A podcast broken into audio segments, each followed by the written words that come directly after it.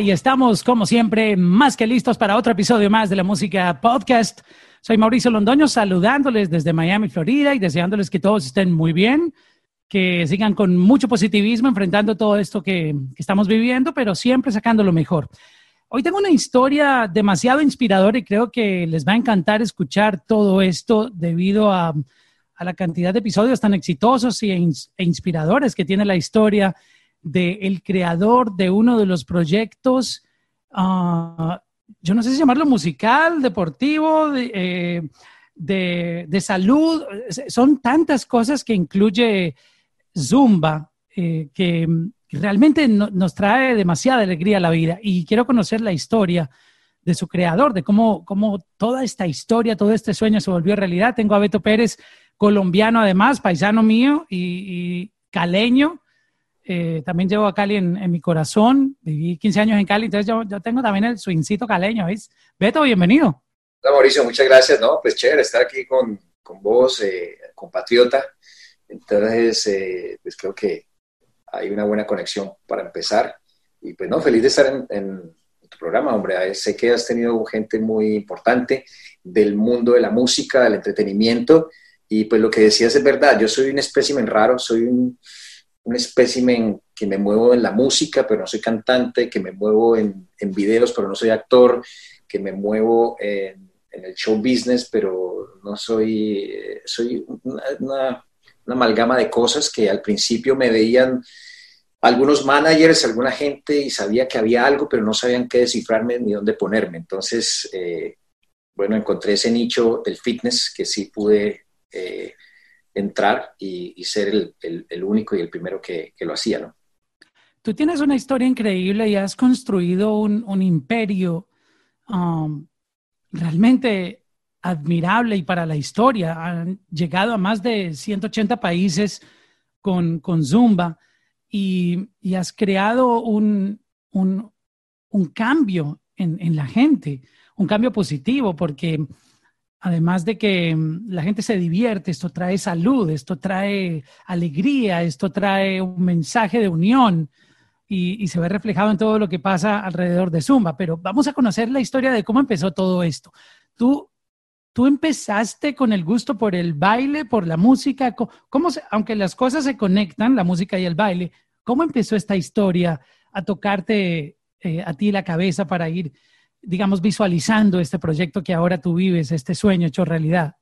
Pues el, el, bichito por el baile se me despertó cuando mi mamá me llevó a ver por primera vez una película en cine y me llevó a la película Grease de Brillantina. Oh, wow, con John Travolta. Newton John fue un musical, mi mamá pues ni idea, ella, no, ella me llevó a cine, no sabía qué película iba a ver, simplemente pues nada, le pareció ahí como la foto bonita de un muchacho bailando con una rubia y yo quedé fascinado con esa película y, tanto así que yo después de esa película le dije a mi mamá que quería echarme gomina en el pelo y vestirme como John Travolta y yo me juraba que era John Travolta cuando tenía como seis años, siete añitos y imitaba los movimientos que él hacía. Entonces cuando había una fiestecita por la cuadra en mi barrio en San Antonio, pues yo bailaba y, y me hacían un ruedo y, y, me, exacto, y me volvía, volvía John Travolta y me hacían un ruedo y me aplaudían y pero pues mi mamá, pues mi mamá trabajaba, soy hijo de madre soltera, no conozco a mi papá, no tengo hermano, no tengo nadie, mi mamá trabajaba y pues vivíamos de eh, una piecita de arrendamiento en el barrio. Y, ¿En, qué, ¿En qué barrio de Cali? Barrio San Antonio. En San Antonio, oh wow, San Antonio es un lugar eh, obligado para ir a Cali y ver la vista hermosa del centro de Cali. Bueno, barrio, barrio antiguo, colonial, muy lindo. Y en ese tiempo pues se callejeaba, uno andaba, jugaba fútbol en la calle, había un parque, los amigos que uno, antes los muchachos salían y, estaba como decimos en Colombia el parche de los niñitos que, de la cuadra. Entonces pues siempre bailaba y mi mamá pues no se daba cuenta que yo bailaba, le contaban, pero no ponía tanta atención porque en mi ciudad Cali pues todo el mundo es fiestero y todo el mundo baila, pero yo bailaba un poquito más de la cuenta. Entonces eh, ahí fue, se me despertó el, bichito por el, baile ya después, cuando ya estaba un poquito más teenager, a los 13, 14 años, eh, llegó la época del breakdance y llegó la época del Michael Jackson. Entonces se me volvió a disparar otra vez ese interés por el baile y, aprender solo por medio de videos. Me acuerdo que en ese tiempo pasaba, había un canal MTV que pasaban los videitos y lo que podía pasar en la televisión colombiana y aprendía viendo ya quedo viviendo o sea, que Thriller fue de las primeras coreografías que tú te aprendiste. Ah, claro, yo me acuerdo que en ese, en ese tiempo había un amigo del colegio que se llamaba Ronnie, que era un, un, chico que cuando niño estudió en Estados Unidos y había ido a Cali, y resulta que le mandaron el VHS de Thriller wow. por correo y nos dijo, muchachos, tengo el video de Thriller en mis manos. ¿En Betamax o en VH? En, en Betamax. En Betamax. Betamax. Y todos no. Y lo saca así el maletín y la carátula de Thriller y todos, ¿qué?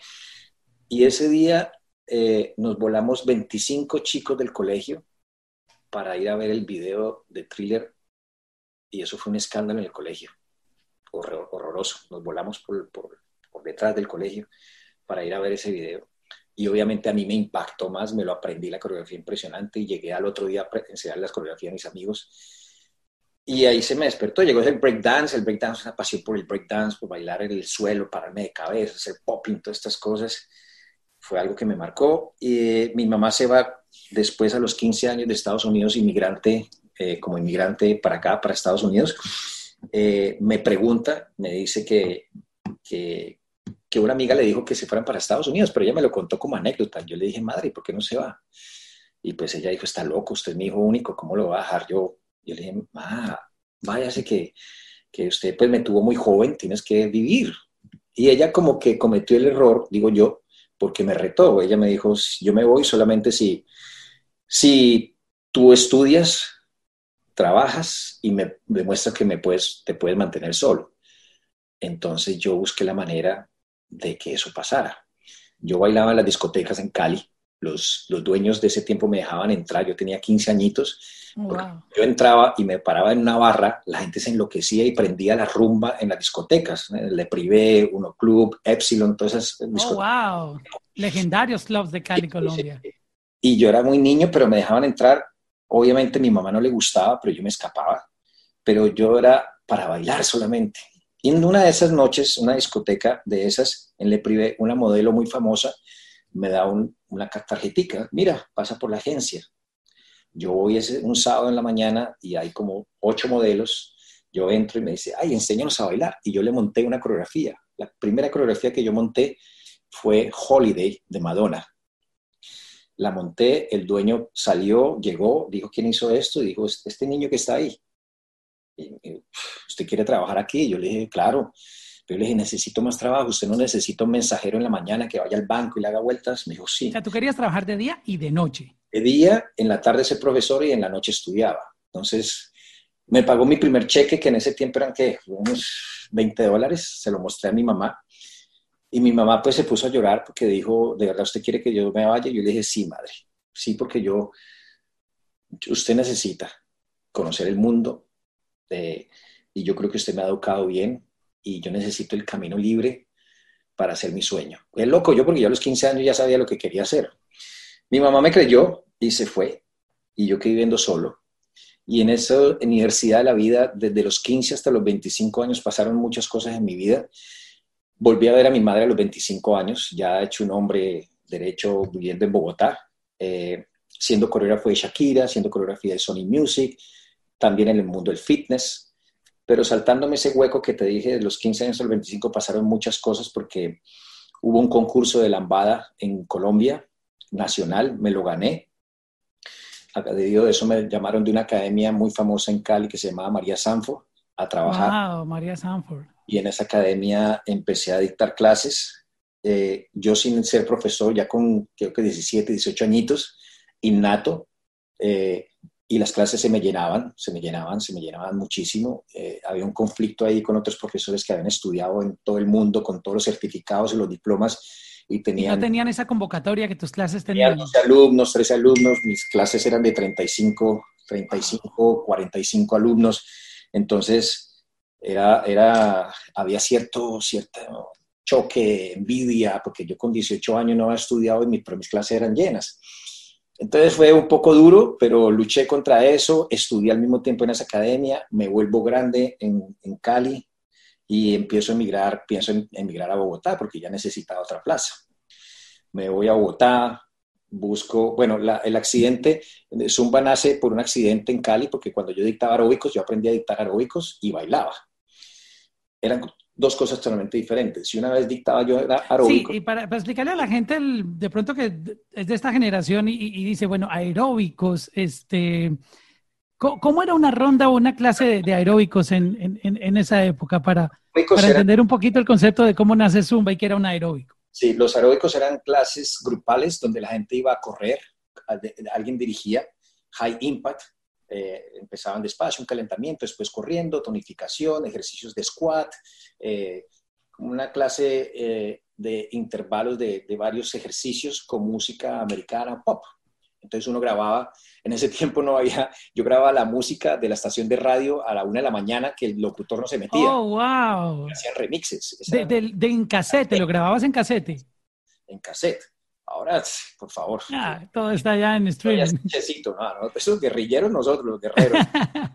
Entonces, eso era aeróbicos, pero el baile no se metía en los salones de aeróbicos. Yo bailaba para show, bailaba breakdance, pop, y todo ese tipo de cosas. Pero me gustaba grabar música de la estación de radio. Habían dos estaciones de radio y yo grababa en esa estación de radio ponían merengue, salsa, como crossover, ponían el grupo Nietzsche, ponían el general con el meneíto, ponían el Garibaldi con que te la pongo, lo comía, eh, ponían las chicas del can, el baile del perrito, grupo Nietzsche, Cali Pachanguero. Me gustaba grabar un poquito de todo, música americana, y yo grababa un cassette. ¿Y tú mismo hacías tu, tu set de música no, en yo esos cassettes? Me gustaba porque yo escogía, grababa, y cuando se metía el, el locutor a el, locutor. el cassette, devolvía. Y devolvías el pedacito. Entonces, una vez dictando mi clase, iba a dictar mi clase de aeróbicos, que era un mix de música americana, se me olvidó, se me quedó la música. El único que tenía era una cassette de música de esa bailable. Yo no podía decirle a la gente, ay, se me olvidó porque quedaba como un irresponsable, sino que dije, bueno, aquí, señoras y señores, buenas noches, buenos días. Eh, llevo preparando esta clase desde hace mucho rato y creo que es momento de presentarla ante ustedes. Vamos a hacer algo diferente, ¿ok? ok. Puse la música y empecé a improvisar durante una hora. Yo tenía como wow. 20 años y la gente la pasó delicioso, sonrió, sudó. Y a mí lo que me pasó fue que una clase de aeróbicos que dura una hora, uno siempre está mirando el reloj a qué hora se acaba. Esta clase se me fue como si fueran 20 minutos. Tú mismo estabas divirtiéndote, estabas en la película. Y en ese momento me di cuenta, wow, esto es lo que yo quiero pasar el resto de mi vida. Perfecto, quiero bailar, que me paguen y estar rodeado de mujeres. Qué mejor trabajo que este. Imagínese. Entonces ahí empezó. El nacimiento nace por un accidente. Me vuelvo popular en Cali, me voy para Bogotá. Pero no le tenías el nombre todavía a ese concepto. Eso se llamaba eh, rumba.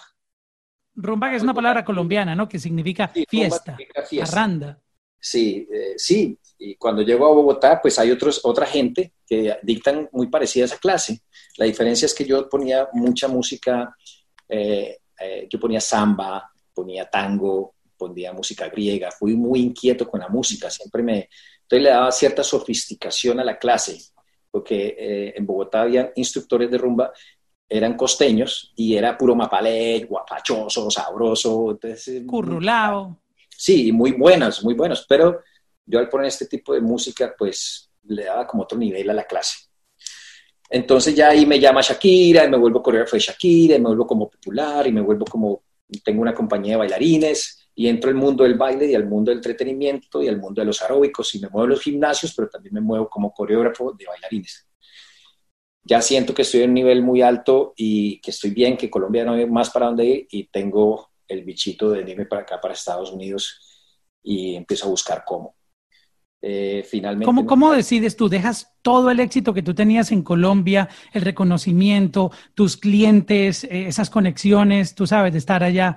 Y, tú dejas todo eso en paz y te vienes para Estados Unidos. Vivía muy bien, yo estaba muy bien rankeado, tenía eh, una novia muy linda, vivía bien, tenía mi auto, mi moto, vivía en un apartamento bien, está muy bien, pero no era suficiente. Yo sabía que quería más y que y quería conquistar el mundo. Así de sencillo, quiero conquistar el mundo. Siento que puedo, siento que mi país me quedó pequeño y necesito dar más. Entonces, eh,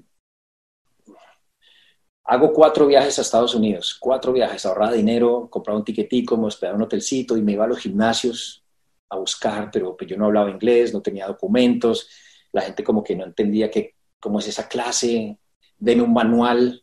eh, está certificada por alguna, alguna asociación de fitness. Entonces era complicado. Hasta que la tercera vez estoy yo en un sitio que se llama Aventura, Williams Island, un condominio que vivía una persona que yo conocía por ahí. Y me invita a ese gimnasio y la manager me dice, oh, venga, hagamos una audición, una americana. yo iba con una amiga que me traducía. Era viernes, 3 de la tarde, con gimnasio siempre estaba desocupado. Y yo dije, bueno, listo, dile que dónde está la gente. Y entonces no era con gente, era ella y yo. Y yo, bueno, como ahí está una clase, pues como amena y con una solamente persona. Yo dije, ok, puse la música, empecé con una canción que Oye cómo va, de Tito Puente. Oye cómo va, que todo oh, wow. le encanta. Buena canción para empezar. Sí, entonces la enganché, una americana, wow, para ellos eso es un wow, latino del mundo. Entonces, eh, la gente que iba para pesas eh, vio la clase y se empezó a meter. Americanos, dos, tres, cuatro, siete, ocho, diez. Una clase que iba a ser para ella. Una audición. Una sí, audición. una audición y la gente empieza a meterse y cada vez que terminaba una canción, ellos aplaudían, oh my God, wonderful, this guy, oh, y era gente de muy buen estrato social, puro americano, fascinados. Entonces ella sintió como presión, no podía, la audición era de 15 minutos y no me podía parar porque la gente estaba feliz y terminé yo dictando una hora y esa gente son americanos felices. Entonces al final de la clase me dijo, bueno, yo quiero que dicte una clase dentro de un mes, como ya oficial, eh, no me dio trabajo, simplemente creo que era un Halloween, entonces queremos hacer una fiesta Halloween latina. Algo temático. Sí, sí, yo dije, listo, listo, listo. Y yo me fui para mi hotel y yo dije, ¿qué hago? Yo no puedo quedar un mes aquí sin hacer nada. Pero la, la última, ah, perdón, ese fue mi tercer viaje, ese fue mi tercer viaje. Ya había tratado de, de, de hacer otras veces, pero no podía. Y entonces, ¿qué hago? yo me quedaba en South Beach, una bicicleta, no tengo carro, ¿cómo, cómo, cómo me transporto? Aquí un bus, no hay transporte público, son dos horas y media para llegar en un bus y otras dos y media todo el día en un bus. Ah, y resulta que me encuentro un amigo, de casualidad, esa misma noche que estaba yo pensando qué hacía, un amigo y me dice, Henry, me dice, hey, viejo Beto, ¿qué haces por acá? no, yo estoy aquí con ganas de venirme, bueno, yo también necesito un roommate para compartir un apartamentico aquí en la pequeña Habana, no, listo, conmigo, bueno, hicimos clic, yo me fui para Colombia, vendí mis cosas, terminé con mi novia, y porque ya tenía que ya había cumplido mi ciclo en Colombia, compro tiquete, cambio lo poquito que tenía en dólares, llego a Estados Unidos, y ya llegando a Estados Unidos, pues no nos habían entregado el apartamento, entonces nos tocó quedarnos en la calle dos noches en un, en un parque. wow. Pero yo feliz, yo feliz de estar en un parque aquí en tenías, tenías toda esa vitalidad de comerte el mundo aquí. Exacto. Y nos, me acuerdo tanto que me, me acosté en el parque con mi amigo, había buena temperatura, no estaba haciendo frío ni calor, y mirando las estrellas le decía, wow, nos vamos a acordar de este momento cuando seamos famosos y tengamos plata. Sí, sí. qué momento ese, wow. Sí, buen, buen me paran los pelos de oír eso, wow. Y, entonces, eh, al otro día nos entregaron la casita, una casita, un townhouse por allá en la pequeña Habana. 400 dólares nos pagábamos, 200 él, 200 yo. Compramos un carrito, un Pontiac modelo 85 sin aire acondicionado, que costó otros 400 dólares, 200 él, 200 yo. Y así me fui a dictar mi clase. En ese tiempo no había GPS, sino que eran los mapas que uno compraba en la, en la oh, estación. wow. Y si Tremendo dolor de cabeza. Y si uno se pasa la salida, pues ya te saliste y me pasé la salida y llegué tarde a mi primera clase, 15 minutos tarde, y yo decía, no lo puedo creer, la gente mirándome mal. Yo no, no sabía decir ni sorry ni excuse me, sino que puse el casetcito, dije, Dios, ayúdame, puse play.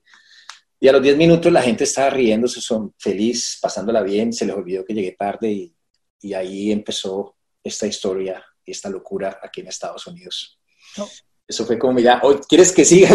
no, no, no, espérate, yo te voy a preguntar, ok, esa clase termina y ¿qué te dijo la, la dueña de ese gym? ¿Te contrató o qué pasó después de eso? Se vino toda esa gente, esa gente que era mucho judío americano y mucho americano, y llegaron una, una chica que era como medio venezolana, eh, americana, y me dice, Beto, yo trabajo con el reino de Tailandia con el reino, de, Tailandia. Kingdom Thailand. Y yo soy encargada de llevarle al reino, a ellos, a esa gran familia real, entretenimiento, cosas nuevas, y, usted es perfecto para, para, que vaya allá y les dicte esta clase allá, están felices. O sea, disculpa que te interrumpa, y tú ya con eso cada vez ratificabas más que estabas innovando en algo. Claro, claro, yo, yo, yo llegué a Miami y era algo que yo sabía, ya que estaba en el momento ideal, en el lugar ideal, con la gente ideal. Y se ratificó justamente en esa clase. Y después, otra propuesta, tengo un señor, como es casi 70 años, que me dice un americano, me dice, Beto, yo tengo un millón de dólares, ¿qué hacemos? Hagamos algo. Entonces empiezo a ver que todo el mundo como que me ve algo. Lo que yo eras como un diamante ahí para pulirte. ¿Qué, ¿Qué, hacemos con...? Hay, hay, algo ahí, pero no se sabía qué. No soy actor ni bonito, ni... Pero hay algo. Y el carisma, de pronto, y la pasión que yo tengo por mi trabajo, les gustaba a la gente. Y así empiezo yo a dictar clases. Eh, me rento otro apartamento en Aventura, en el norte, entonces yo dormía cuatro días en el norte, cuatro días en el sur, y dictaba clases, 22 clases a la semana, estaba flaco, raquítico, y yo dictaba clases por todo Miami, desde Weston, Aventura, eh, mm, Key Biscayne, Coral Gables, South Beach, todo lo tenía monopolizado. Y la gente Vamos, sin quererlo tú estabas adquiriendo un fan base grandísimo en, porque tenías el contacto directo con la gente. Estás en lo cierto, que esa es la clave del éxito. Tener, hacer unos seguidores reales, no seguidores de estos que te dan... Sí, los que se compran en, Instagram. Seguidores reales que te siguen. Entonces yo me iba para el norte y la gente del sur se iba para el norte, me iba al sur y todo eso. Y eso era un caraván. Pues la gente llegaba de todo lado a seguirme a mi clase. Y yo decía, no puede ser, estás por acá, sí. Me volví adicta a tu clase entonces, eh, eh, eh, llego con esa hambre, esa hambre tan, tan, en una edad muy buena, llevo en 30 años a comerme el mundo y, me acuerdo que cuando tenía yo 17 años, 18 años, en ese momento me acuerdo que una, una estudiante francesa gitana que tomaba clases conmigo en Cali me dice, muy bella ella, me invitó a almorzar una vez y me dijo, Beto, yo quiero que yo te veo, me, me veía las manos y me dice, yo quiero que sepas una cosa que yo veo contigo. Yo, tú vas a viajar por el mundo, te va a ir muy bien, vas a estar rodeado de muchas mujeres. y tú, y, tú feliz. y, y, vas, vas, vas a ser muy exitoso pero para que eso te pase, tienes que vivir cerca del mar. Y yo llego a Miami y me empiezan a suceder todo este tipo de cosas. Y, me acuerdo esas palabras de ella. Yo no sé si tendrá razón o no, pero fue una profecía que, se me vino a la mente cuando empezó a explotar, a explotar todo. Después conozco una, una señora que me dice en el gimnasio, Beto, yo quiero que conozca a mi hijo. Ella, esa señora, tomaba clases conmigo en Bogotá y se había mudado a Miami. Y yo le dije, sí, dale, dale. Y tengo otros, a este señor que tenía un millón de dólares, Beto, hagamos un negocio. Y entonces yo, yo tengo una persona que tiene un millón de dólares con 65 años y tengo un chico de 25 años que no tiene plata, pero una mamá me lo recomienda. Entonces yo voy con este chico. ¿Y cuál era la habilidad de él? ¿Por qué te lo recomendó? Porque no, quiero que hable con mi hijo, pero a mí me ah, parece lindo que una mamá eh, llegar a interceder, a abogar por su hijo. Más que este señor que está tratando de decirme, Beto, tengo un millón de dólares, hagamos algo. Y, y, cachos aquí, ¿no? Mientras que, Beto, quiero que hable con mi hijo. Eso me movió más a mí. Entonces yo me voy a reunir con él, me encuentro en un Starbucks, colombiano, 25 años, y me dice, Beto, he visto y me han hablado cosas de ti. ¿Qué quieres hacer? Yo le dije, quiero conquistar el mundo, hermano. Entonces me dice, ¿tenés plata? Yo le digo, no, no tengo plata. ¿Vos tenés? No, tampoco. Dimos la mano, conquistemos el mundo. Listo. Wow. Y eso es mi socio hoy en día. Y entonces él llamó otro, otro también que se llama, él se llama Alberto Perman, y llamó otro amigo que se llama Alberto Guión, que es su mejor amigo. Y, hey, entonces, ¿qué? Hagamos una sociedad, vamos a meterle ganas a esto, a ver qué hacemos. Y los tres socios nos llamamos Albertos. Mira qué, qué bonito eso y ellos son amigos de colegio. Eh, yo le dictaba clases a sus mamás en Bogotá, pero pues ellos eran muy chiquitos y ahora encuentro, encuentro a sus hijos acá y quieren hacer cosas conmigo porque han escuchado de mí desde que estaban chiquitos. Y empezamos este proyecto eh, juntos. ¿Qué querés hacer? No sé, un gimnasio o algo. En ese tiempo había un instructor que yo admiraba mucho que llamaba Billy Blanks. Billy Blanks era un negro que dictaba Taibo. No sé si te acuerdas que hacían comerciales de televisión, había DVDs de box. Exacto, te vendían toda la, y yo decía, temporada wow, qué, qué chévere, yo quiero algo así, una persona de fitness que, que venda algo. Y, eran personalities de televisión también. Era, el único que había. Eh, por eso le fue bien. Pero después de él no pasó nada. Entonces yo veía al mercado como que esto no hay nadie más. Mi amigo, eh, mi socio, filmamos una clasecita y mi amigo se va a una compañía en Ohio una compañía de fitness que hace comerciales de televisión de máquinas. Compré esta máquina y esos duran 25, 25 minutos comerciales a la una de la mañana. Sí, sí, es de las primeras 100 personas. encima. Entonces esa compañía trabaja con máquinas y mi socio, Perma, le dice, le tengo la última Coca-Cola del desierto, el New Billy Blanks Latino, hace esta clase así, esa, esa, muestra el video y les encanta. Y ellos le preguntan, eh, Beto, esta gente me está diciendo que si hablas inglés. él se va al baño y me llama. Y yo le dice, fresco, dígales que sí, hermano. Entonces, cuando vuelve, él le dice, sí, él habla un poquito de inglés, con un poquito de acento, pero yo no hablaba nada. Entonces, cuando vuelvo, eh, cuando él llega, me dice, ¿qué vas a hacer? Yo le dije, tranquilo, fresco, esta gente viene cuando? Dentro de un mes.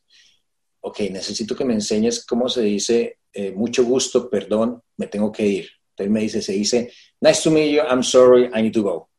Entonces yo me aprendo eso y cuando llega esta gente después de un mes, viene la clase, ve la gente toda loca y cuando termina la clase vienen a hablarme a mí, se presentan súper entusiasmados, me hablan inglés, cosas que yo no entiendo, y yo me río y les digo, nice to meet you, I'm sorry, I need to go, y me escapo. Y Alberto queda ahí hablando con ellos y ellos juraron de que yo hablaba inglés y dijeron, bueno, listo, vamos a firmar, vamos a hacer un contrato, vamos a grabar los primeros videos, vamos a poner un millón de dólares en la inversión. Y entonces Alberto dijo, no, él se tiene que ir porque él es muy famoso, muy popular. Y mentira, estaba yo esperando en el carro allí a ver qué, en qué termina la reunión. Entonces eh, ahí empezó la grabación de los primeros DVDs. Aún sin tú saber hablar inglés, ya estabas metido en ese, en, ese show. Entonces ya cuando viene a grabar el, el, video, yo tenía que grabar un infomercial de 25 minutos. y ¿25 minutos? Oh my God. Mi host era una Playboy, una chica Playboy, Donna Dierico, que fue la que reemplazó a Pamela Anderson en Baywatch. Ella, ella la contrataron, le pagaron un dineral para que fuera la host y, y, ella me tenía que hacer la entrevista. Entonces yo les dije, por favor, mándenme las preguntas eh, y contraté a un profesor de inglés para responder y yo le dije, hermano, necesito que en un mes me ayude a memorizar esto y a medio pronunciar. Yo no necesito saber qué dice ahí. Entonces me aprendí todo de memoria las respuestas. Cuando llegó el comercial, yo supuestamente hablaba inglés, pero no tiene ni idea de lo que estaba diciendo. Y esta gente de la compañía pues creyó que yo hablaba inglés, no hablaba nada. Pero hermano, al paso hay que, hay que buscarle solución, no quedar, y es que no, eso es lo que yo quiero, que las personas inmigrantes y la gente que tiene un sueño, no, si hay obstáculos hay que buscarle solución y buscarle la vuelta. Yo se la encontré y si, si no, se me iba el tren. Si tú te hubieras puesto la barrera de, no, yo no hablo inglés, eh, hagamos esto en español y póngale subtítulos, yo creo que las cosas no hubieran fluido, ¿no?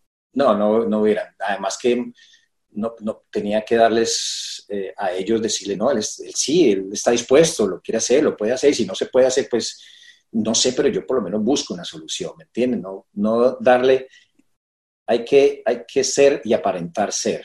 El que duda, muere. Y si te ven dudando, la gente no va a creer en ti. Y yo jamás dudo, trato de no dudar. Y si dudo, trato de que la gente no se dé cuenta. Y así grabé, me empecé mi primer comercial y, resulta que eso salió en televisión, todo el mundo. Yo Pero eso no tenía el nombre de Zumba. Sí, sí, sí. Ya tenía el nombre de Zumba. Entonces nos sentamos después de esa reunión y con mi socio y resulta que empezamos a ver, hay que ponerle un nombre. Entonces Rumba, pues no se puede porque rumba es un ritmo. Para nosotros en Colombia, rumba es, de ir de fiesta, pero en el resto del mundo es un ritmo. Entonces, eh, rumba 6, vamos a ver. Entonces, mi socio fue y registró, fue a registrar el nombre ¿Y sabes quién había registrado el nombre? Porque yo lo había hablado antes. Ese señor que me iba a dar un millón de dólares. Ya tenía el nombre registrado. Y no me había dicho. Wow. Entonces ahí fue donde me di cuenta qué buena decisión que fue que me asocié con mi socio. Entonces ahí nos sentamos y dijimos, bueno, pongámosle el nombre. Entonces nos sentamos, Tinga, Tonga, Congo, Conga, Tinga, Mango, Kunga, Hakuna Matata, Pinga, eh, Zumba. Y mi socio dijo Zumba. Y yo le dije, wow, ese está bien, pero pongámosle la Z, porque cuando yo era pequeña a mí me gustaba el zorro. Ah, bueno, listo. Registrado. No, y se escucha con, con Z, se oye Sí, y, se quedó así, pero así nació el nombre de Zumba. No significa nada, no nada, y un, nombrazo espectacular. Quedó buenísimo, tanto que en las canciones dicen Zumba, los reggaetoneros dicen Zumba, ¡hey, Zumba, Zumba! Da, Zumba, Yandel. Sí, eh, Daddy Yankee acá rato, su, su, Zumba, eh, Carol G, Zumba. entonces eso es publicidad gratis para mí. Y así empezó, entonces salieron los primeros DVDs, y la gente empezó a, querer enseñar esa clase. Eh, nuestro sueño era vender solamente DVDs y ya, hacer un home run y ya. Pero dijimos, bueno, ¿será que Beto, tú puedes hacer un training para gente? Entonces lo, lo hicimos y esperamos 120 personas y llegaron 350, 80% americanos. Y ahí fue la primera certificación. Entonces abrimos un negocio de entrenamiento para preparar gente. Después pasé, saqué una camisetica que dijera Zumba y la gente dijo, wow, quiero esta camiseta y sacamos una línea de ropa Zumba. Así se fue creciendo todo. Después vino el videojuego y sacamos videojuegos. Fue el videojuego más vendido en el año 2012 con Wii y Expos. Y, todo, todo empezó a, surgir de una manera maravillosa. ¿Cómo tú empezaste a, a visualizar el proyecto que hoy en día tienes de llevar esto a más de 180 países. ¿Tú alguna vez te imaginaste que, tu idea con tus amigos, con los Albertos, iban a, conquistar el mundo y a llegar a, tantos países? Tú sabes, Estados Unidos es un mercado grandísimo y creo que, ya con eso uno siente que está conquistando el mundo, pero tú saliste de, de Norteamérica y ahora están en más de 180 países. ¿Cómo, ¿Cómo visualizaban en ese momento eso y se imaginaban que esto iba a llegar hasta donde, hasta donde está en este momento? Pues sabes que a mí no, no creo que sueñe como egocéntrica la respuesta, pero sí. Yo sabía que iba a pasar porque, como te dije al comienzo, quiero conquistar el mundo. O sea, esa era mi, fue mi, mi meta y mi goal. Eh, ¿Cómo? Eh, no, no, lo tenía bien planeado. Todo se fue dando poco a poco. Eh, la gente lo fue pidiendo. Resulta que al pasar el comercial, pues lo pasaban por, por televisión, por cable, y había países que lo veían en otros sitios del mundo. Y uno fue muy eh, una sorpresa muy grande cuando nos dimos cuenta que me empiezan a llamar de Bélgica. Oh, wow. Bélgica, eh, un movimiento grande, emails, emails, queremos a Beto en Bélgica y Ámsterdam. Y, y, nosotros, bueno, ¿cuántas personas hay? No, que 350 personas por una clase. Y yo, eso es mucho para una clase de fitness. En Bélgica. Bélgica. Y cuando llego allá, pues una locura, la gente esperándome como un ídolo y, aterrados. Entonces ese fue como el primer país. Después voy a Tailandia para la inauguración de un gimnasio. Entonces me empiezan a pedir, a pedir de países eh, y ya empieza una locura, una locura y a viajar por todo el mundo. ¿Tú ya tenías registrado Zumba a nivel global en ese momento? No, no, no. ¿O era territorio americano? Territorio americano y empezaron unos países a, como era tan popular, nos tocó meter abogados en muchos sitios, en Italia, porque querían, se adueñaron del nombre, en México. Claro, te querían copiar la idea. Claro, en México lo pusieron como es parte del léxico, eso no, es una palabra que pertenecía popular, se volvió tan, tan popular la, la marca y el nombre que el gobierno de México, no, esto es una palabra popular, esto no es una marca. Nos tocó meter abogado, los poquitos ahorros que teníamos, eh, nos tocó ponerlos ahí. Eh, entonces fue complicado. Estuvimos a punto de cerrar también. Cuando cayeron las, eh, las torres gemelas, la economía se vino abajo, nadie compraba nada, como más o menos como esta situación que está pasando hace dos meses acá con la pandemia. Eh, y nosotros estábamos arrancando con los videitos, se estaban vendiendo y, eso, pues claro, la gente que se va a poner a bailar después de las Twin Towers. y resulta que apareció un contrato con una empresa de cereal, Kellogg's, que dijo, queremos meter un DVD para niños de hacer ejercicio bailando con música latina en las cajas. Eh, sí, las cajitas de Kellogg's siempre traían un muñequito, algún regalito. Pero estas eran las cajas grandes para meter dentro de un DVD. Entonces yo editaba clase de niños, llamé a mis alumnos, contrataron a un muchacho que se puso el disfraz de Tony de Tiger y yo, y yo dictaba la clase. Entonces cuando empezó a hacer la filmación, yo no, yo no sentía que había conexión con Tony de Tiger, con la mascota. Y yo le digo, ¿sabe qué? Perdón, director, eh, ¿será que yo me puedo poner el, disfraz de Tony de Tiger oh. y hacer que Tony, pues Tony de Tiger es un superhéroe, es un tipo dinámico eh, y él se ve muy estúpido ahí al lado. No, no tenía la, la, energía que tú le metías al baile. Le pagaron, a él le pagaron 30 eh, dólares por ponerse disfraz. Y me enterré yo el cuchillo primero que todo porque le dije al muchacho, páguenle a él que se vaya, yo me pongo el disfraz. Entonces todo maravilloso. Y resulta que ese disfraz es caliente. Eso es como tener dos alfombras encima. Estar en un sauna. Es un sauna y bailar con eso es horroroso. Pero me lo puse, quedó espectacular y tengo la fortuna de que el CEO de la compañía llega a ver la grabación, llegó a ver cómo iba ese proyecto, cosa que nunca hace. Y entonces eh, nosotros estábamos a punto de cerrar Zumba porque se, ya no teníamos plata y ese contratito eh, nos pagaron como, no me acuerdo, que 8 mil dólares por ese contratico que nos caía del cielo, esa platica, después de, de haber gastado nuestros ahorritos. Y el CEO llegó a vernos y le encantó el Tony Tiger haciendo Zumba y él dijo, wow, yo quiero a esta gente renovar el contrato para dos proyectos más. Por fin un tigre con la energía del tigre. Exacto. Y nos renovó el contrato por dos proyectos más y con esa plática volvimos otra vez al renacer de Zumba. Oye, cada que tú me cuentas estas historias, yo eh, veo que tu destino ha sido el éxito, porque a pesar de que a veces la vida te lleva hasta el abismo, cuando estás a punto de, caer, llega la mano gigante de Dios y, te, vuelve a enrutar. Estas historias no las vive todo el mundo, las viven de pronto de cierta manera, pero en tu caso es tan evidente que tú naciste para, para conquistar el mundo, que, cada cosa que me cuentas se da uno cuenta súper fácil de que, de que todo esto estaba destinado para que pasara. Sí, eh, siempre como las películas, las películas de acción que eh, se va a caer en un abismo y, el tipo llega y pum, lo agarra de una uña. Como que, como que haciéndote una prueba, a ver qué, tan, qué tanto tú resistes. Pero sabes que eh, algo que, por ejemplo, se hizo la serie de mi vida, ¿no? Hay una serie de 60 Que protagonizó Julián Román. Ajá.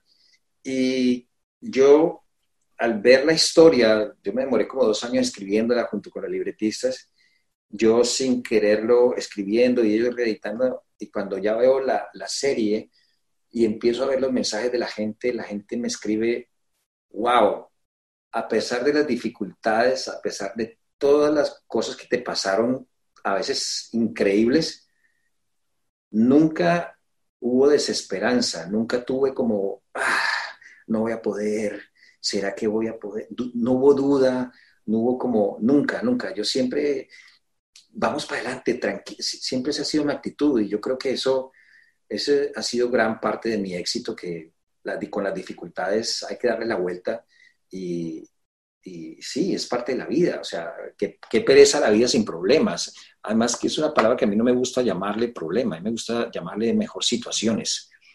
Situaciones un poco más... A mejorar porque problema me parece una palabra negativa. Para mí son situaciones y la vida sería muy arriba, muy aburrida sin las situaciones, es muy emocionante. Yo, si a me tocara vivir la vida otra vez, me encantaría vivirla otra vez como me ha tocado vivirlo, porque ha una aventura, una película. De pronto le movería dos cositas ahí hartas, pero de resto lo volvería a vivir. Ha sido muy emocionante.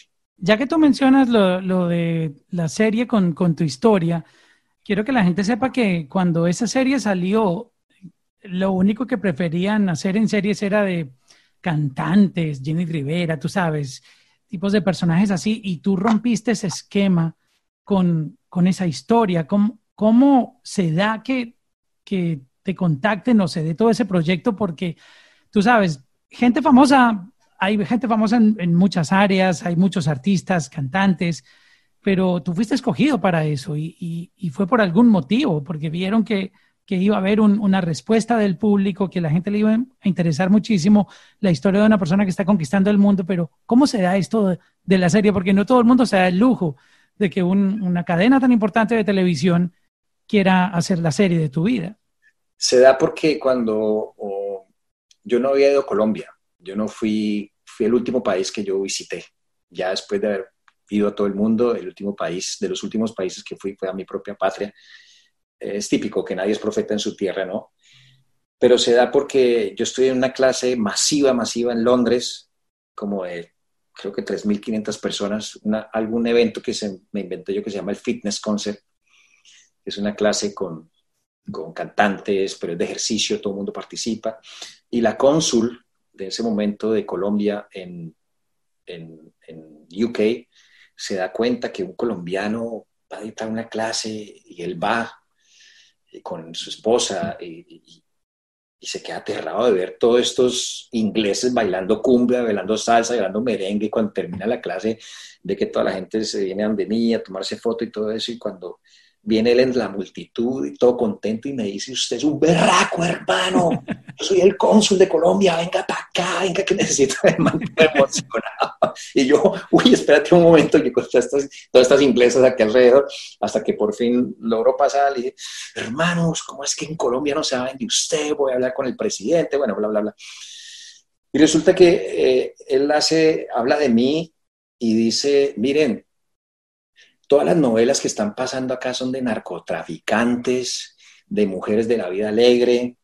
Ya nosotros estamos aquí, los narcos son ídolos eh, y esa es la imagen que estamos eh, reflejando de, Colombia. ¿Por qué no hacen novelas o historias de alguien que sea un superhéroe, que haga algo bueno por, por la gente que represente bien el país? Este muchacho nadie sabe en Colombia, bla, bla, bla y así contactan a un libretista muy importante, Mauricio Navas. él viaja. Yo no, yo no quería, no quería mucho, estaba un poquito desconectado de Colombia. Dije, no me interesa, porque habían proyectos muy grandes eh, y para dedicarse a eso había que dedicarse de mucho tiempo. Él viaja, nos convence, me convence y empezamos a trabajar en eso y, y bueno, ahí salió, de ahí salió la idea. Hiciste buena amistad con Julián Román, hizo, hizo muy buen papel. Es que Julián es amigo mío desde que yo llegué de Cali a Bogotá. Entonces me encantó cuando él se ganó el casting. Yo no hice fuerza por él, participó y nos parecemos mucho, me conoce, fue mi amigo mío de Bogotá, era amigo, entonces fue perfecto porque él me conoce, cuando yo lo invitaba, cuando venía a Miami, él venía a visitarme, lo invité a las convenciones de Zumba, entonces cuando queda él fue buenísimo, y no se lo ganó por rosca mía, se lo ganó por ¿Cómo tú creas el modelo de, negocio con Zumba? Porque aparte de que a ti te va muy bien, gracias a Dios, con, tus socios, con tu proyecto, tú también haces que la gente viva de esto. Hay gente, miles de personas, decenas, cientos de miles o no sé cuántos millones, eh, viven de, de esta idea que tú tienes. ¿Cómo creaste el modelo de negocio para expandirse a nivel global?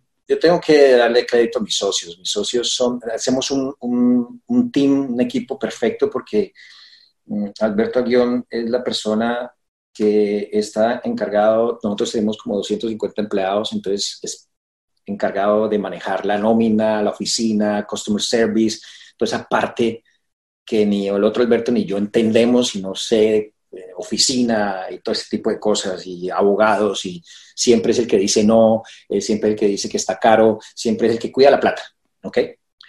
Como buen eh, corporate. Sí, exacto. Alberto Perman, el CEO, él es el, de negocios, visionario, muy buena gente, cae muy bien. Cuando habla de negocios es difícil encontrar una persona que hable de negocios y que sea buena gente y que sea suave y que no le interese el billete solamente. Y de verdad a nosotros no nos interesa en hagamos plata, no, es, es, es en hacer feliz a la gente y si viene el billete, pues bien, pero queremos que la gente esté contenta. Él trata de que todo el mundo esté contento.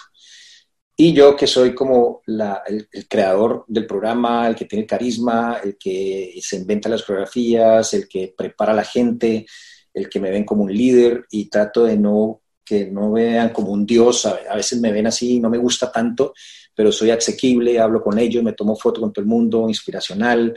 Eh, entonces hacemos un team muy bueno y mi socio, eh, el segundo, a Perman, es que eh, esa parte de negocio él la ha hecho muy bien. Lo que sí quisimos fue hacer un negocio con los instructores, no vender franquicias a los gimnasios.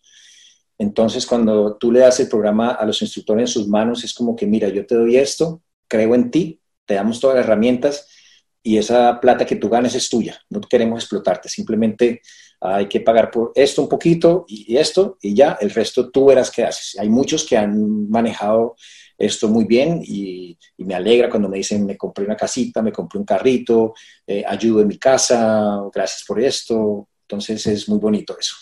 Wow, de, verdad que le transformas la vida a la gente, además de que se alegran. Este podcast es, muy relativo con música y hablamos con, siempre con, artistas. Tú eres la primera persona, eh, tú eres de la música realmente, pero eh, como tú lo decías, es difícil entenderte porque tú eres bailarín. Eh, al mismo tiempo, participas en producciones de música, entiendes el concepto de lo que es producir una canción que impacte en los demás. O sea, creo que tienes habilidades que hasta muchas más grandes que un artista mismo este, en la industria. Y, y tú has llegado a hacer negocios durísimos con muchos artistas, entre ellos Don Omar, Dari Yankee, entre otros. ¿Cómo tú llegas a incorporar estos personajes en, en, en Zumba? ¿Cómo, ¿Cómo, se dio estos primeros negocios? Hay, dos momentos que pasan en la música. A mí, la música siempre me ha encantado y si yo no hubiera sido bailarín, hubiera sido música, me hubiera encantado estudiarla porque respeto mucho porque hay que estudiar, entonces yo no te leo una nota musical ni eso eso. Pero, pero me encanta porque la interpreto. Y a veces cuando bailo música yo siento, uy, ¿por qué el productor no hizo esto? ¿Por qué el cantante no hizo esto? Porque, ¿me entiendes? O sea, la interpreto de otra manera con mi cuerpo expresándola. Un momento en que yo hicimos una canción bajo la dirección de un productor que se llama Jimmy, Jimmy Rey, colombiano. Una canción que se llama Caipiriña, hace como siete años. Y yo le di el concepto que a mí me gusta mucho fusionar los ritmos. Sacamos esa canción y esa canción fue un palazo en el mundo. Esa canción en Europa, en Israel, en el verano se volvió una canción que salía en televisión. Nos llamaban para que fueran a dar un concierto. y resulta que no había cantante. Yo, yo puse una chica que trabajaba en la oficina a cantar, que era brasilera, porque necesitaba cantar una partecita de portugués. Ven, y ella cantaba afinadita, la metimos al estudio, Zumba, Brasil, Caipiriña, baila, eso decía, y, y, el productor hizo un rapcito, pero la canción quedó buenísima y eso fue un bombazo y cuando nos llegaba información, todo lo que un artista quisiera que le pasara con su canción sin dar un peso, nos pasó a nosotros. Una completa viralización real. No había, y no había ni Instagram, ni Facebook, ni nada de eso. Fue una cosa de apenas solamente email, si acaso estaba empezando Facebook. Entonces dije, wow, qué bien.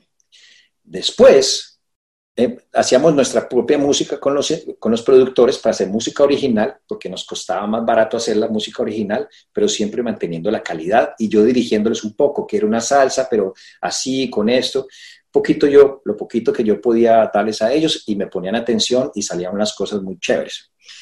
Después sale una canción muy popular de Pitbull que se llama Rumba. Ella quiere, Ella quiere su rumba. Zumba. I know you want me. Zumba, ella quiere su rumba, decía así, Zumba. Y entonces a Pitbull, casualmente el hombre dijo Zumba, pero el man no sabía que era Zumba, el man dijo Zumba, ella quiere su rumba, ¿no? Y la gente en los aeropuertos lo paraba y le decía, oye, qué bien que hiciste una canción para Zumba, buenísimo. Y la gente me decía, oye, vi que Pitbull hizo una canción.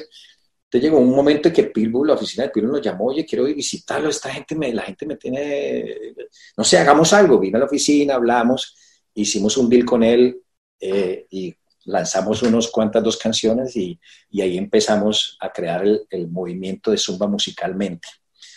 Y nos dimos cuenta que Zumba tiene una plataforma musical tan poderosa, porque cuando yo mando un playlist mensual a mis instructores, se va, yo escojo 13 canciones, esas 13 canciones yo les hago coreografía o mis instructores hacen coreografía, se hunde un botón aquí en el computador y les llega a ellos las herramientas de trabajo, le llegan 13 canciones a cientos de miles de instructores. Una nueva rutina con nueva música. Nueva música.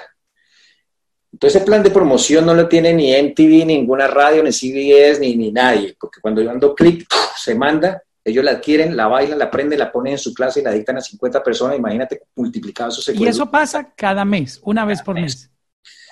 Entonces la industria de la música se empieza a dar cuenta, ya que la música cambió, el internet y todo esto, empiezan a darse cuenta que nos volvemos como una plataforma muy poderosa y empiezan a llamarnos. Entonces ahí vienen todos los que tienen una visión de negocio de la música y que yo digo que son inteligentes o su equipo son inteligentes porque investigan.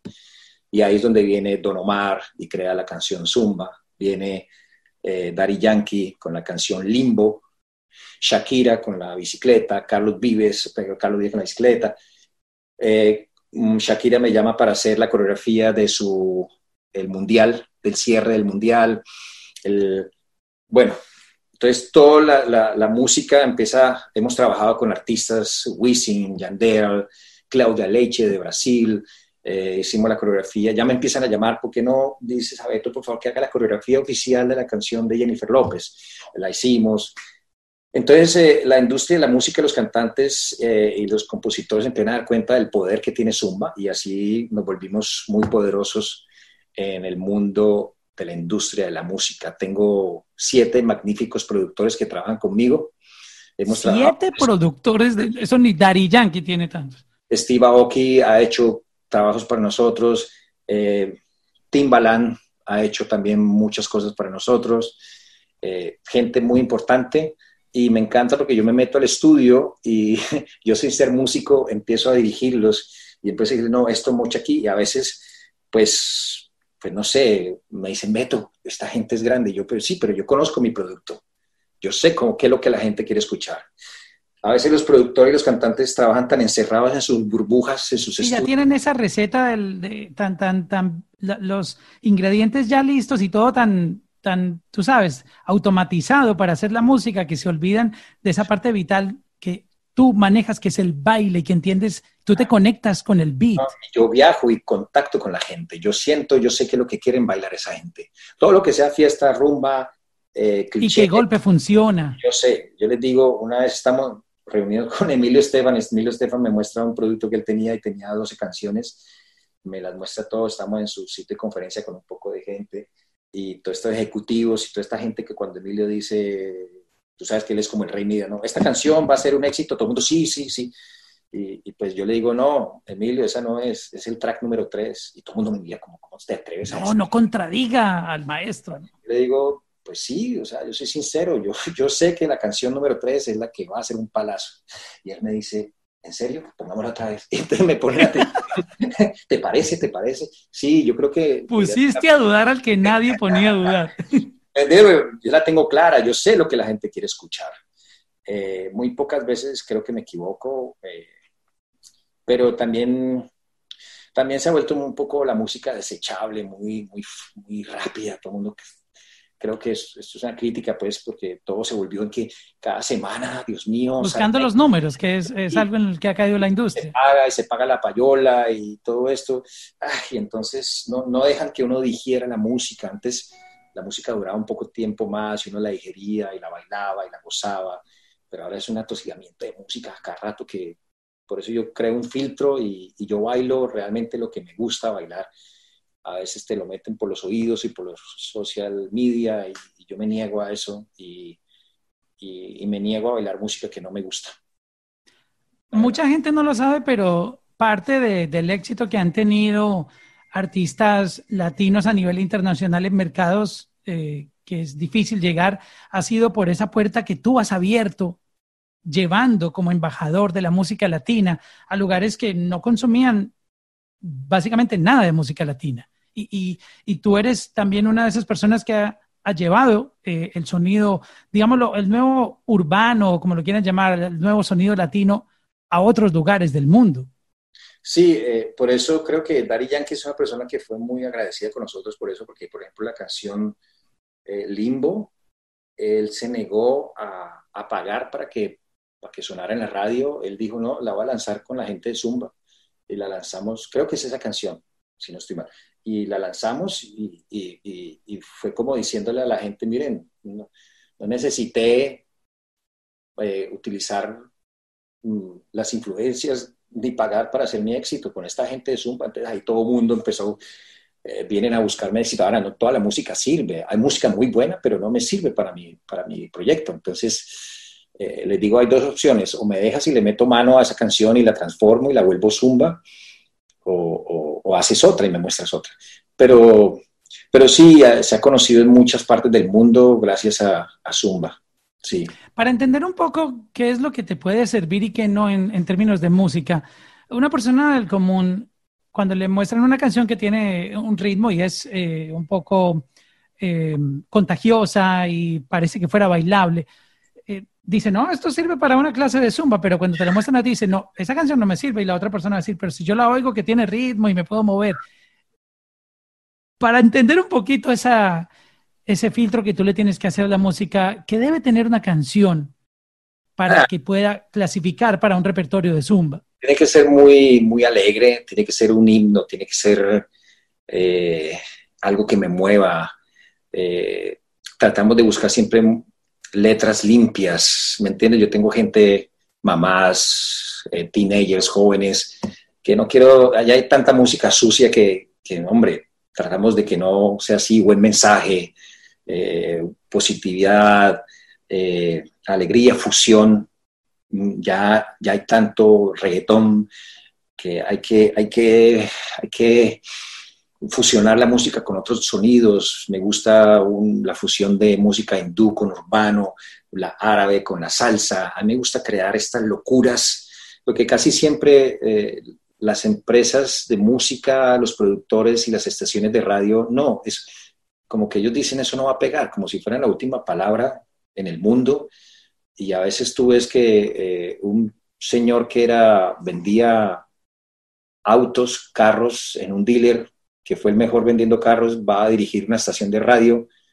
O sea, como, ¿por qué? Porque fue un buen gerente de vendiendo carros, ahora va a dirigir una estación de radio, como que, ¿qué tiene de música? No, no entiende nada. No sé, con todo respeto, ¿no? Pero creo que la gente tiene que hacerle caso a los que saben y a los que tienen un oído y a la gente que tiene contacto con la música. Eh, y yo soy una persona de esas. Eh, eh, yo tengo, yo escucho música y tengo aquí una persona aquí que es mi asistente personal, que es un DJ, que, DJ gringo, que es mi amigo y sabe música y, siempre si hay una canción, la metemos, la hacemos un remix y la ponemos a que suene más sabroso, la mandamos otra vez al mismo, al mismo compositor y dice, wow, esto quedó mejor que la mía, pero y le ponemos ese salero, ese spicy para que quede más rica. ¿Te han buscado artistas para que tú los asesores? Beto, quiero que mi canción la baile el planeta entero. Así no sea parte de tu repertorio, pero ya como, como consulting, como, como un experto de, de música para que conecte con la gente. Sí, sí, ha pasado, ha pasado. Eh, ha pasado con artistas. Eh, eh, ahora, hacemos, ahora tenemos el lujo de crear música, hacerlas, tenés unas maquetas ahí y se las presentamos a famosos. Por ejemplo, una canción que se la presentamos hace poco a, ¿cómo se llama? Plain Skills Oh, wow, los, productores. Sí, sí, los productores han trabajado buenísimo con ellos. Eh, ¿No? Cuando te mueve? Eh, Zion y Lennox. También eh, teníamos como unas ocho canciones y él, quiero grabar todo. Y yo, no, no, no, de a una, de a una.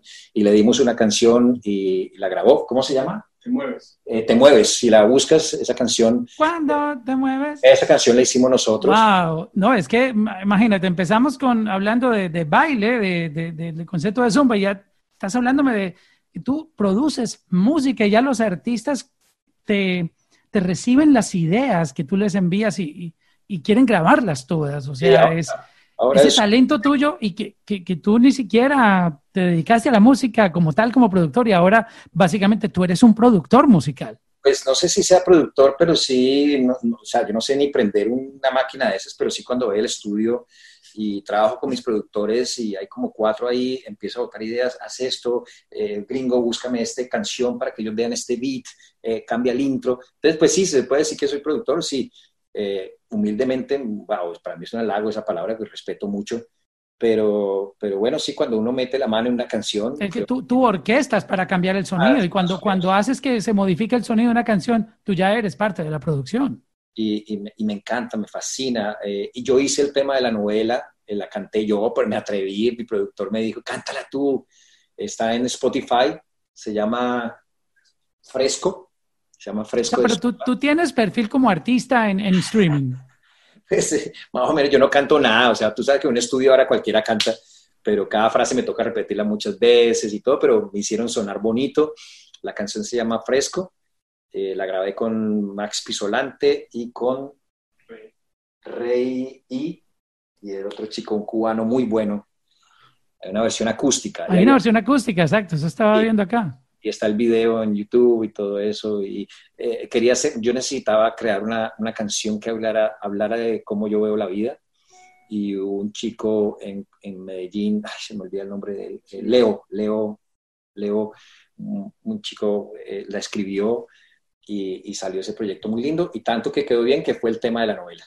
Qué interesante. Te voy a preguntar algo de música. Tú que eres un, visionario y una persona que está pendiente también de, tendencias. ¿Has escuchado la guaracha, esto que están haciendo en Colombia? Claro que sí, claro que sí. Estoy fascinado con eso.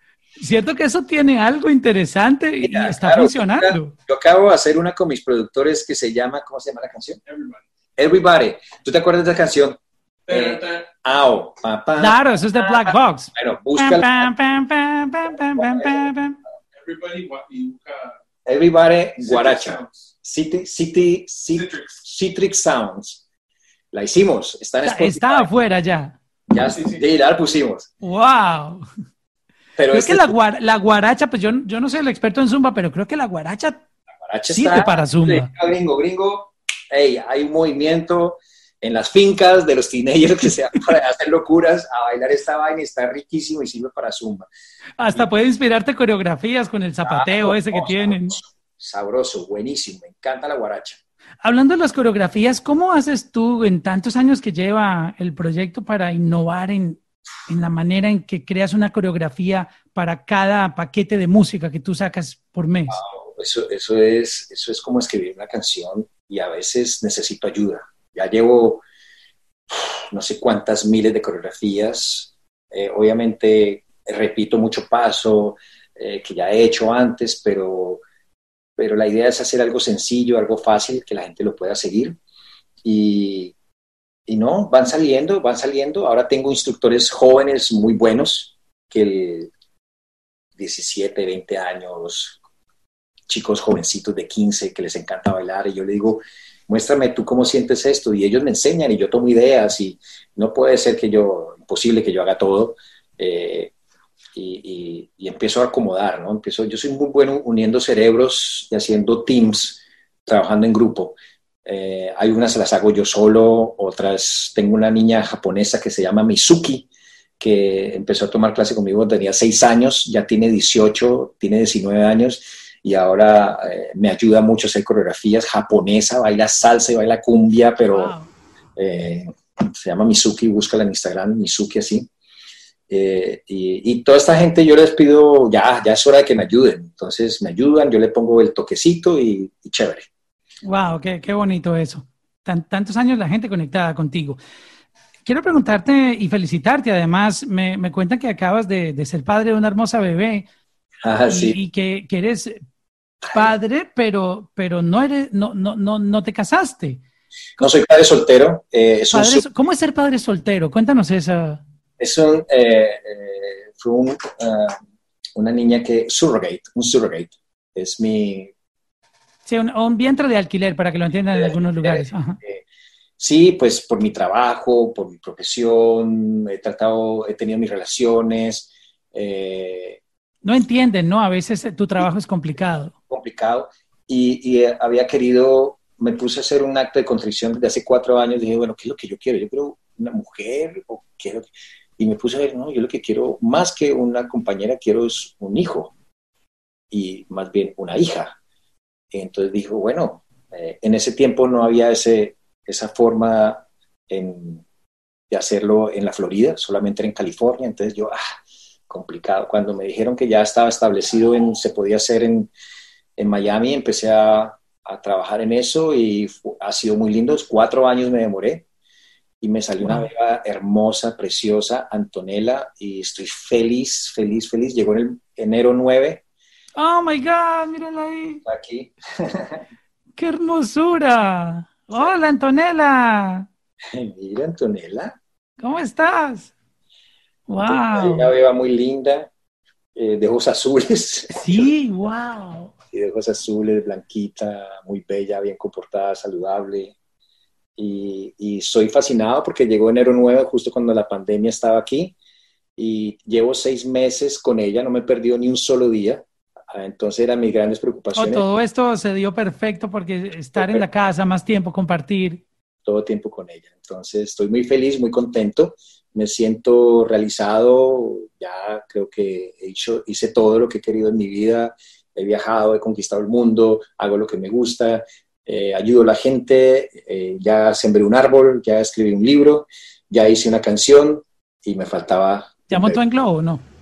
¿Perdón? ¿Ya montó en globo? En globo, me falta en globo. es, que es un dicho muy popular en Colombia. y, lo quiero hacer. Y me gustaría hacerlo en Turquía, que hay un... Capadocia, ya. Exacto. Eso lo que hacer. Tú, tú me dijiste al, al, inicio de la conversación que eres una persona que, que no, no para, no, no deja de soñar, no deja de, de, de seguir queriendo crecer y crecer. Obviamente, no es lo mismo ahora tu perspectiva de la vida que cuando querías venir a Estados Unidos y empezar tu proyecto. Eh, el Beto de ahora, ¿qué, ¿qué, planes tiene? ¿Cuál es su sueño? Tú ya construiste y te tomaste el mundo entero. Eh, no creo que tengas planes de ir a Marte, aunque ya vi un video en 4K de Marte, está espectacular Marte, pero tenemos un planeta muy lindo aquí. Yo creo que no hay que salir de aquí. ¿Cuáles son tus planes, tus sueños? Bueno, ahora hay una motivación muy grande, que es esta hermosura que tengo aquí en mis brazos siento que necesitaba eh, inspiración y motivación y, y, ella ahora como que ha vuelto a alimentar esas ganas, ¿no? De vivir y de, y de crear proyectos y todo eso. Pero, por ejemplo, una de las cosas que me gustaría eh, es hacer la película en Hollywood, eh, algo de, de, mi vida, una película inspiracional. Y me gustaría hacer algún momento Zumba, el musical en Broadway. ¡Wow! Eso está duro.